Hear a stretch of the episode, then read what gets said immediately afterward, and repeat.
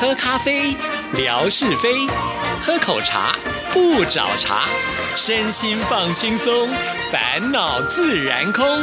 央广即时通，互动更畅通。猪年到，好运到，诸事吉祥，猪年旺旺来！亲爱的听众朋友，大家好，欢迎收听今天的央广即时通，我是谭志毅。今天非常非常的开心，在大年初二呢，邀请到的这位特别来宾，是我们华语组里面的这个学历最高、最有学问的湘君姐。湘君姐，你好，你好，湘君姐，今天要来到我们节目里呢，当然首先还是要跟听众朋友拜个年吧。好，给听众朋友们拜年，祝大家诸事如意，步步高升。哇，这个是很重要的，一定要步步高升，人才会有希望。对。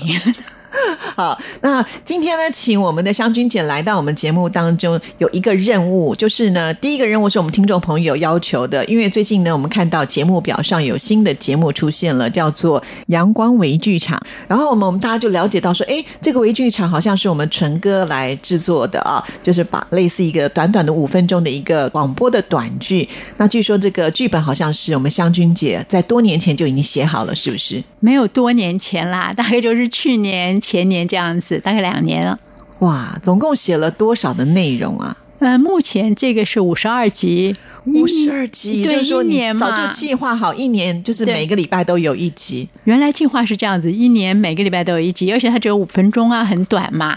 其实你这样讲的很轻松，别人不知道五分钟听起来是很容易，可是对我来讲，我知道那五分钟的困难，因为我自己也制作过五分钟的单元剧，而且呢也是要把它写成广播的剧本啊。那当然这不是我擅长的部分，所以我执行起来是非常非常的辛苦。但是我们知道香君姐大的广播剧那个一个小时的播出的内容她都能写啊，其实五分钟对她来讲当然也是小 case 啊。那但是我们很好奇说这个五分钟的内容大概讲述的是一个什么样的一个故事的架构？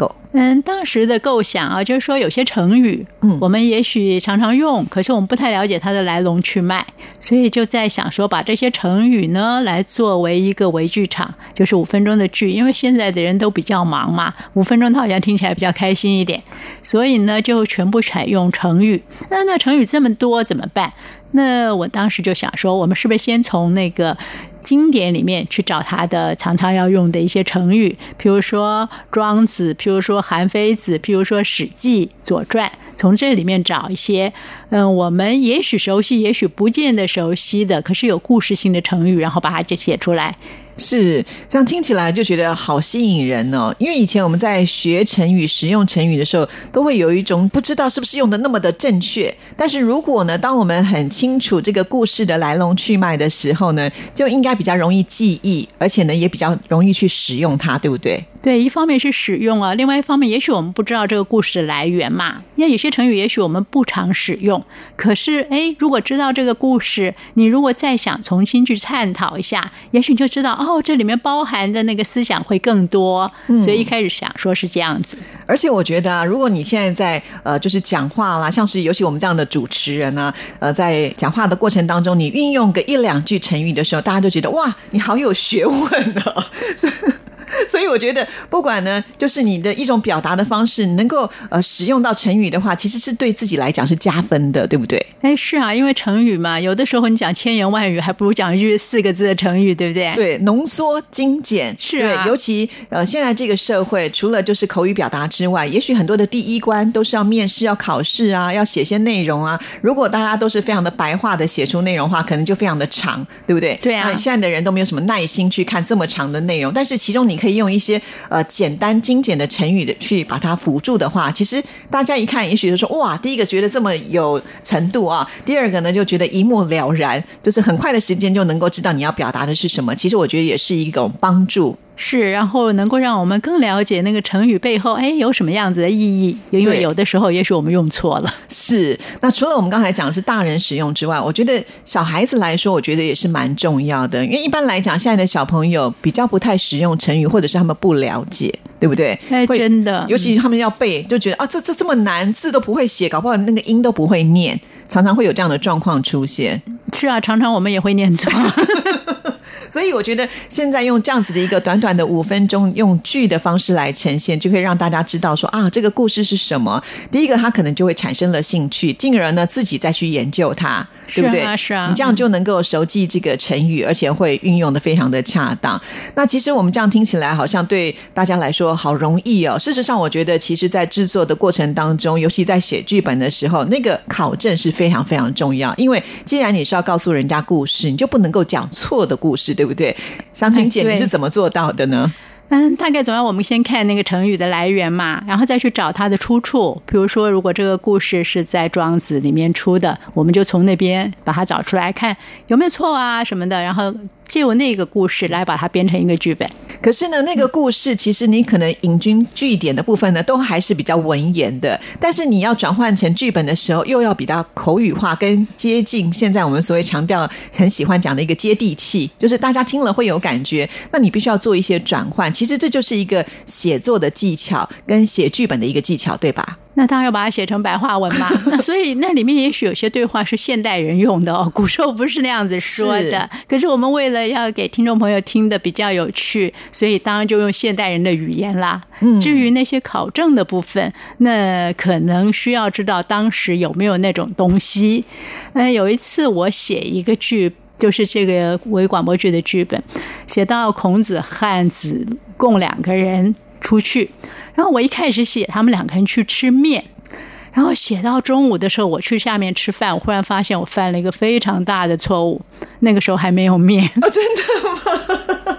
对，哦，哇，那怎么会突然惊觉想到说，哎，那个时候没有面？对，我在那边吃饭的时候，我忽然想到，哎，在孔子的时代，那个面粉还没有很普遍，所以面条还没有被发明出来，所以孔子和子贡不可能是去吃面的。哦，是这样子，哎，这样的问题是我们从来没有想过的。对啊，所以我说我犯了一个大错误，如果写出来就变成一个大笑话。哇，果然的是，就一定要很专业的人才会考据到这么细的部分，因为其实要把它成为一个戏剧的表现，总是会有一些张力要呈现。所以我觉得，不只是说你要呃依照它的原著，可是有的时候要加以一些新的东西，它才会变得比较有趣味。不然老掉牙的东西，大家就觉得哦，那个太古老了，对我们来讲好像有距离，反而会不想接受。所以这就是一个在创作的过程当中一个最困难，可是也是最吸引人的部分了。因为我觉得房间哦有很多是讲那个成语故事的，他们大概就是把那个原来的翻译一遍，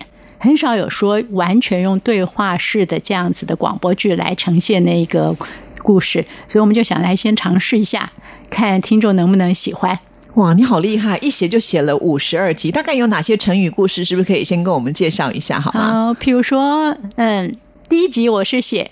固泽之父啊，就是一个出于庄子的故事。这个成语哦，不是大家常常都用得到的，可是它的意思就是远水救不了近火的意思。哦，所以说有的不是大家都很熟悉的，可是就是因为你不熟悉嘛，也许你听完了想想要知道一下庄子在讲什么。嗯，那还有比较熟悉的，大家守株待兔。嗯，因为守株待兔为什么一定要写呢？是因为我们现在讲守株待兔都会讲不劳而获，对不对？可是它原意不是这样子的。哦，是这样子吗？，对，它的原意不是不劳而获。这个成语出于韩非子，它的原来的意思是墨守成规的意思，哦就说你不知道变通。是嗯了解了。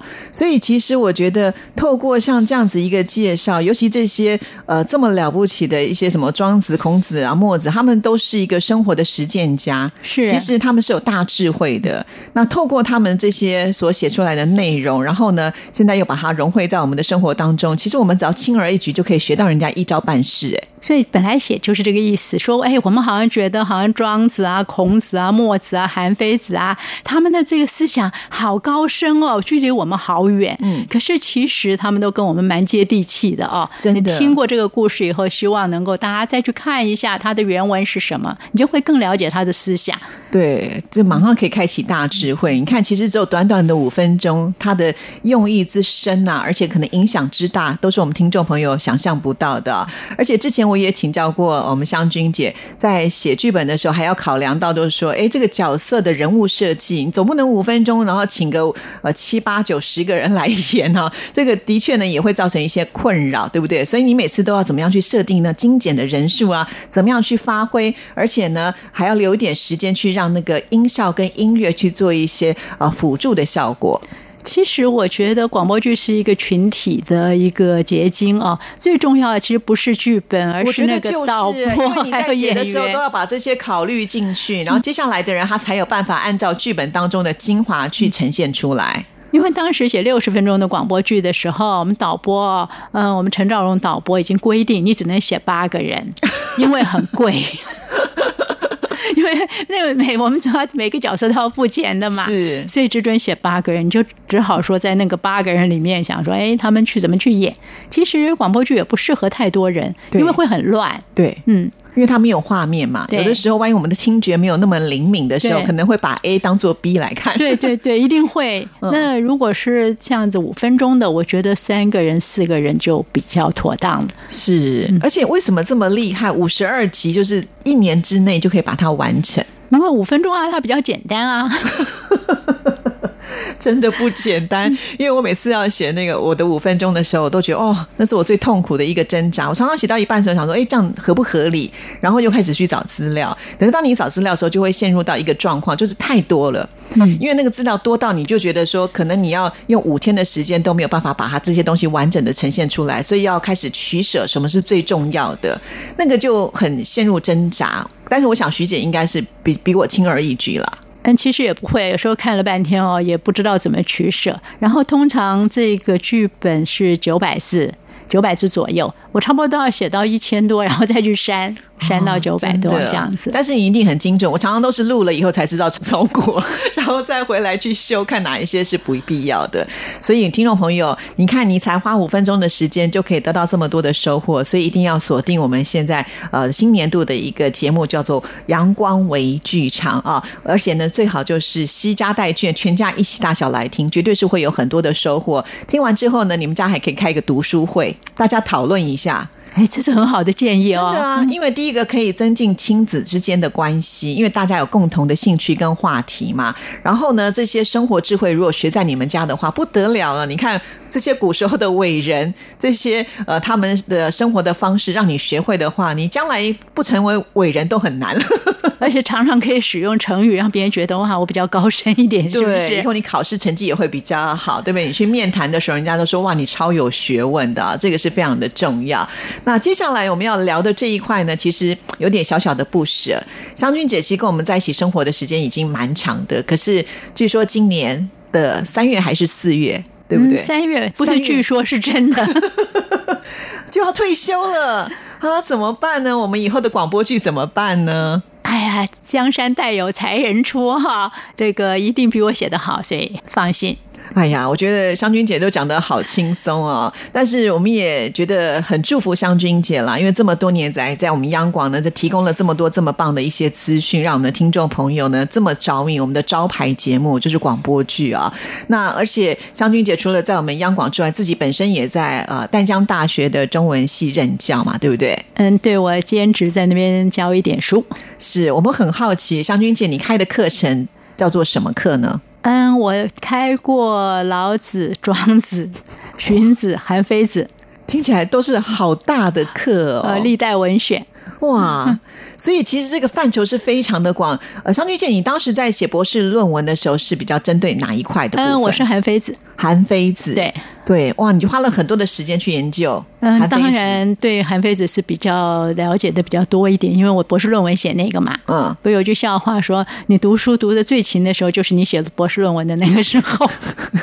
其实啊，我一直很佩服，就是研究中文很透彻的人，像我们每天都在说话。啊，每天都在写字，就觉得这个东西对我来讲应该是最好的。可是我们去考试的时候，从来没有考好过，因为这个东西是最没有范围的。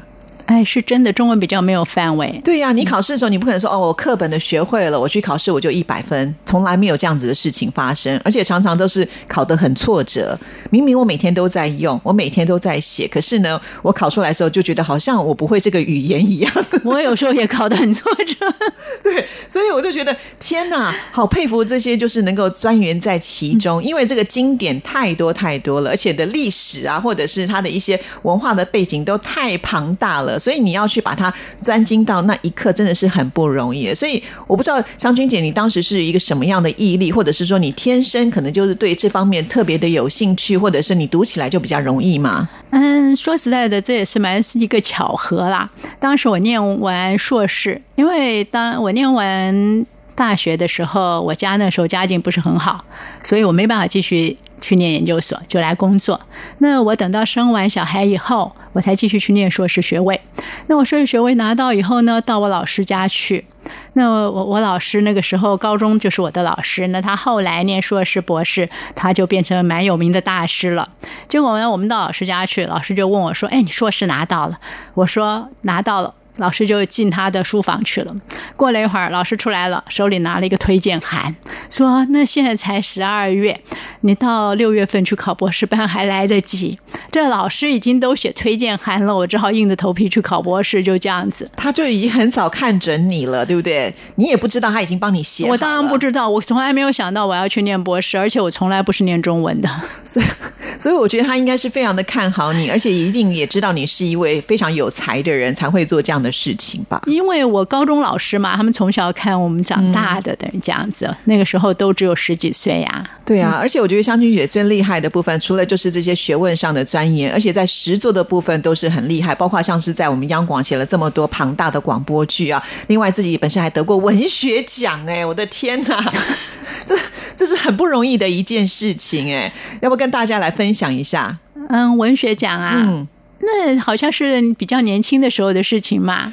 当时我们要迈入文坛，多半都是参加文学奖。嗯，所以我大概大学毕业以后，你也知道，我大学念哲学，出来实在不好找事。嗯，说真的，就是也蛮挫折的。就那时候开始学写作，然后就当时参加联合报的小说奖，嗯，就就得一个佳作。当时参加文学奖是进文坛的敲门砖嘛。嗯，然后就从那个时候开始写。嗯，然后以后也陆陆续续得过其他奖了，就这样，讲的好轻松，我们听起来就觉得非常非常的佩服啊！这一块是我们可能遥不可及的一件事情，因为说实在，在台湾写作的人这么的多，参加比赛的人也很多，但不是每一个人都有机会能够陆陆续续得奖，所以真的非常的佩服。而且我们央广也挖到这一块宝啦，就是呃邀请到湘君姐来我们这边之后呢，我们的这个央广的这个广播剧呢都是首屈一指的，而且也是我们电台一个。招牌的节目啊，那虽然很客气说，在未来一定会有更多好的这个内容。当然，我想我们也期待啦。但是，也许还是可以请湘君姐来帮我们写写本啦，对不对？嗯，那就以后的事情啦。我们现在都只讲眼前，以后的事情再说。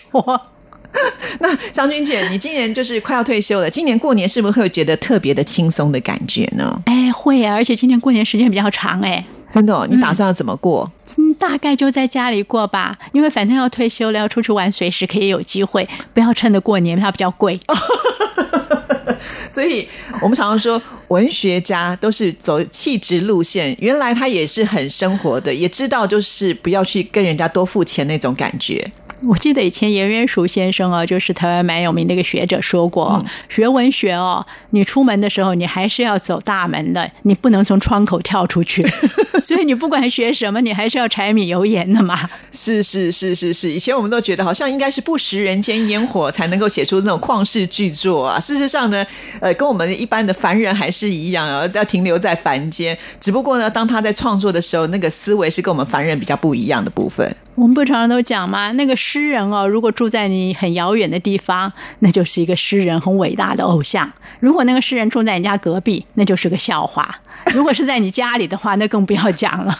所以你的意思说，你像这样子的一种呃成果，可是在家里面是没有什么地位的。那当然，在家里谁管你啊？不过我个人觉得说，我们讲。老子讲“道可道，非常道”啊，就是说，然后“名可名，非常名”，就是你去走自己的道路，然后去过你自己的人生。